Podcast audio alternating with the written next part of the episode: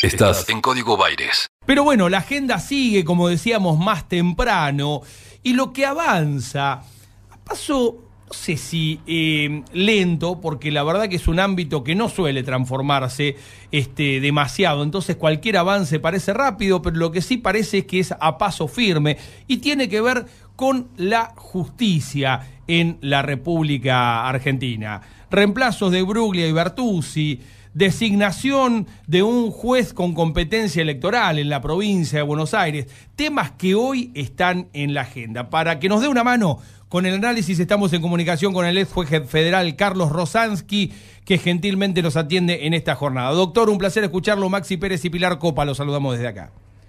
Hola Maxi, Pilar, buen día, ¿cómo están ustedes? bien, bien. Eh, Carlos, no puedo prescindir de pedirte una reflexión de estos momentos de eh, tristeza que vivimos todos los argentinos y que imagino que te habrá impactado eh, de alguna u otra manera, ¿no? Esta despedida a, Maradona antes de entrar en, los temas de tu expertise. Sí, no, sin ningún tipo de duda, es un fenómeno impresionante. No sé si tiene precedente, porque en realidad una de las características es que atraviesa todo. Claro. A diferencia de otros hechos notables, cierto?, de, grandes pérdidas, pero que, interesaban a un sector de la sociedad importante y grande, pero sector al fin. Esto no, esto es un atravesamiento brutal, entonces también es un fenómeno increíble, ¿no es cierto? Lo, estuvimos viendo y lo estamos viendo. Sí, sí, repercusiones a nivel global que la verdad que sorprenden a más de uno, este, verdaderamente. Me parece que ahí está este, la real dimensión que tiene, que tiene el asunto. Eh, ¿Cómo seguís, Carlos, lo que está pasando en eh, la justicia? Yo decía antes de darte la bienvenida, avances, no sé si coincidís en que estos avances, esta decisión del máximo tribunal de reemplazar a los jueces que habían sido trasladados sin acuerdo del Senado representa un avance o pone un poco las cosas en su lugar, la posibilidad cierta de avanzar con la designación de un juez con competencia electoral en provincia de Buenos Aires, deudas pendientes de alguna manera, ¿no? Que de una justicia que estuvo media paralizada durante cuatro años. Sí, en realidad son muchas las deudas.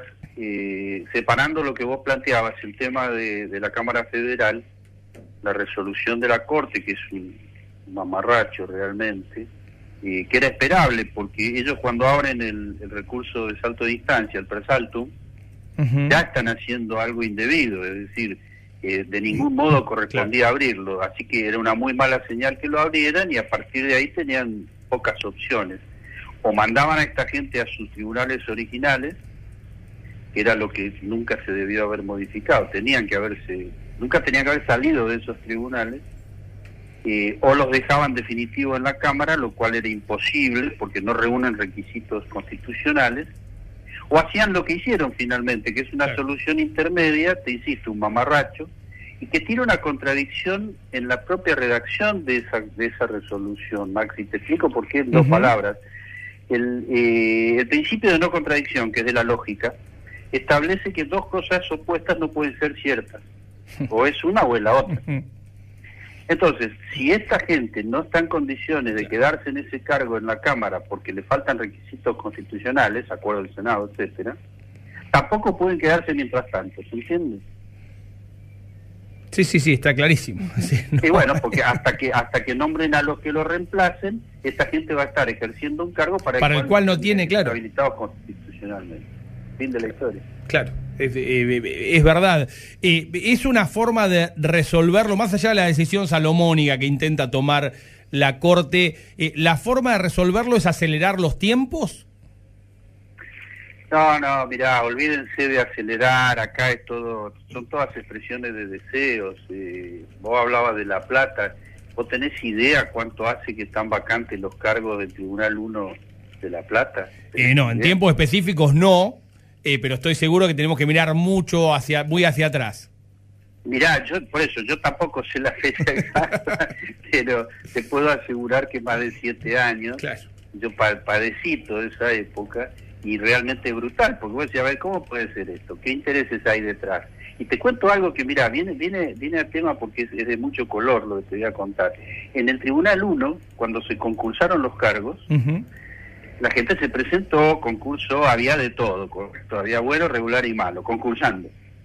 Cuando termina la, corrección de los exámenes, vos sabés que los exámenes son anónimos, tienen un, sistema de claves. Claro. Sí, sí, sí, sí. Eh, eh, bueno, el jurado no sabe lo que está corrigiendo. de quién es lo que está corrigiendo. Una vez, cuando terminan de corregirse, para poner esa calificación, se buscan las claves para poder ponerle nombre y apellido a cada examen. ¿Saben qué pasó con el concurso después de años de llevarse a cabo con los exámenes y con todo? los, las claves para identificar los exámenes estaban en la caja fuerte del Consejo de la Magistratura de la Nación, o sea, calle Libertad, frente al Colón, se ubican. Sí, claro. Muy bien, ¿saben qué pasó con las claves? Cuando abrieron la caja fuerte se habían robado las claves. Del Consejo de la Magistratura. Exactamente, conclusión para contarlo rápido, después de un larguísimo proceso, bueno, una cosa también muy, muy colorida. Eh, lo que se decidió en ese momento para tratar de salvar el concurso es llamar a todos los concursantes que habían hecho los exámenes y sobre una mesa gigantesca, ustedes vieron eh, que, el Consejo tiene una mesa de la más grande que hay en el país, mesa de madera, ¿no? Sí, sí. En, en esa mesa pusieron uno al lado del otro alrededor todos los exámenes e invitaron a todos los que habían hecho los exámenes a que reconozcan su examen. Mirá que lo que te estoy contando no lo inventé. Entonces, Vino toda esta gente, miró y dijo, este es mío, este es mío, este es mío. ¿Cuál fue el problema? Que una chica que estaba ahí parada dijo, este es mío. Y dos minutos después vino un tipo y dijo, no, este es mío. O sea, los dos dijeron que era el mismo examen de ellos. Y no es broma lo que estoy contando, es tragicómico. ¿Saben cómo terminó? Obviamente, como no podían ser los dos de la misma persona o de distintas personas, un solo examen, anularon todo hasta el día de hoy. Claro, la AFA. Claro. 38 eh, a 38 de la AFA. claro, pero Con una implicancia un poco más grave, ¿no? Que, este, de, que la que tuvo la AFA. Bueno, aunque quizá con una consecuencia tan mamarracheca como, como la de la AFA este, e, e, en aquella oportunidad, ¿no? Este, claro, pero estás hablando de la justicia federal en uno de los cargos más altos que tiene la justicia, la camarista federal. Por supuesto. Sí, decime. No, no, no, volviendo a la Cámara de Buenos Aires, eh, son cargos importantísimos. Están dejando a dos personas que no tienen requisitos constitucionales, que además ellos mismos son mamarrachos. ¿eh? Los dos jueces son mamarrachos, te aviso, te aviso. Entonces, eh, son situaciones muy dramáticas y no no no se, no se habla de eso, ¿entendés? O sea, hay, hay como una inercia de bueno, la Corte se pronunció y dijo que mientras tanto se queden. Decís, pero ¿cómo se van a quedar si le faltan requisitos? Claro. Fíjate qué cosa elemental. Entonces, bueno, las consecuencias después se pagan, ¿no? Lo, siempre la paga el justiciable, obviamente. Y, Carlos, la presión política eh, en estos dos casos particulares que han achacado eh, una búsqueda de, impunidad de parte de la vicepresidenta, ¿no? Además, ya sabemos que eso es mentira, porque los expedientes ya los tuvieron, ya actuaron y no se va a anular. Y ahora, ¿por dónde crees que pasa? Digo, es, eh, ¿se puede interpretar que hay interés de algunos en que se mantengan en esos cargos en función de lo que puedan hacer con determinado expediente que pudiera llegar en cualquier momento a alguna de las cámaras en las cuales actúan? Mira, yo creo que lo trasciende a eso. si bien puede estar presente ese interés, eh, y probablemente lo, encare la Corte con su decisión absurda, pero a mí me parece, por mi experiencia personal, me parece que esto trasciende un expediente que pudieran tratar ellos en el futuro. Tiene que ver con, con mantener las cosas como están, tiene que ver con el conservadurismo tradicional de la Corte de la Justicia Federal y de la Justicia Nacional. Es decir, es un tema político e ideológico.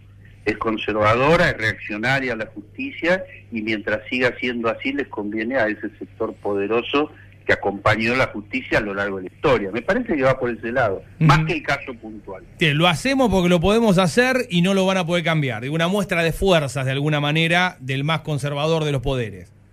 Exacto, y mantenerlo así nos conviene a nuestros intereses históricos. por supuesto.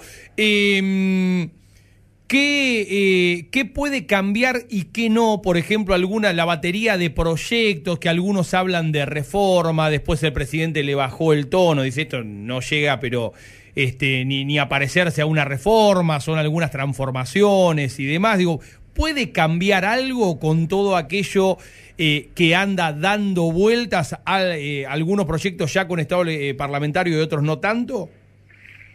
No, es muy poco lo que puede, por supuesto que está bueno porque amplía la cantidad de juzgados, lo cual da la posibilidad de concursar y que venga gente mejor. Esa sería la parte positiva. Claro.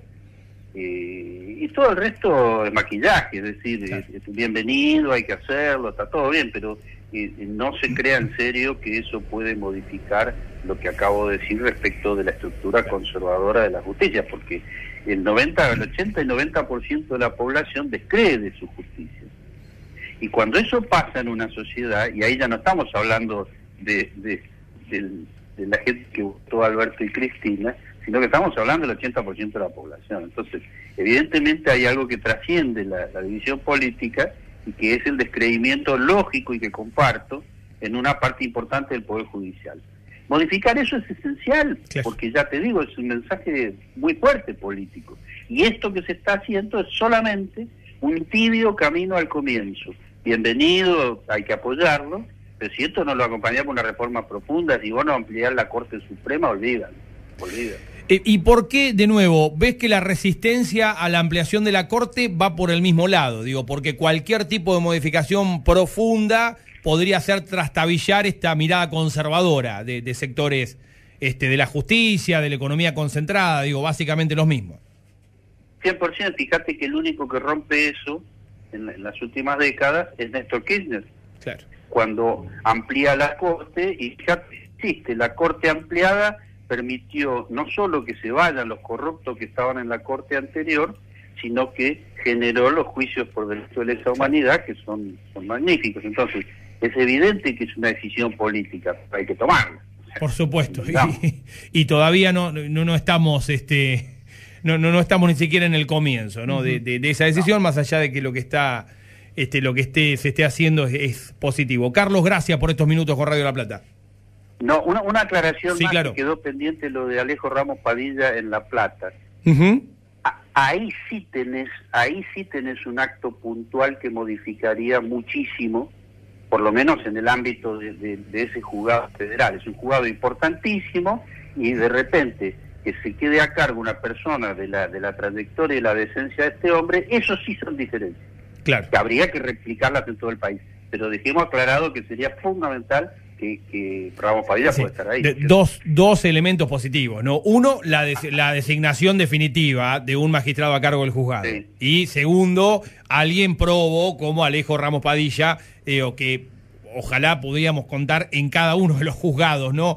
Este, de todo el país con figuras de esa talla, pero creo que son dos elementos importantes eh, si se avanza con esa designación finalmente. Absolutamente, totalmente de acuerdo, Maxi. Un fuerte abrazo, Carlos, ahora sí, gracias. Igualmente ustedes, hasta luego. Hasta luego. Carlos Rosansky, ex juez federal y un entendido, es la persona ideal para hablar de presiones políticas en la relación con la justicia. Le tocó tener en sus manos y algunos de los juicios que mayor revuelo han generado en las últimas décadas. ¿no? no debe haber habido juez tan presionado como Carlos Rosansky. Así que sabe un poco Desde todos, ¿eh? desde todos los aspectos que se te puedan eh, ocurrir, ¿no? De amenaza de muerte, apriete, apriete de verdad, ¿eh? Apriete de verdad. No un mensaje de WhatsApp este, o un mail a este, tu primo. Digo, alguien que logró sortear realmente eh, lo peor de lo peor para arribar a lo que eh, tenía que hacer, que era impartir justicia. Digo, juntar las pruebas y si sos culpable, la condena que corresponda. Ojalá fuera tan fácil, tan fácil en nuestro país. Ojalá fuera este, un poco más fácil. Mira, ni siquiera te digo tan fácil o muy fácil eh, impartir justicia en la República Argentina. El equilibrio justo entre música e información. Está en Radio La Plata. Plata. El nombre de tu ciudad. Tu ciudad. Tu ciudad.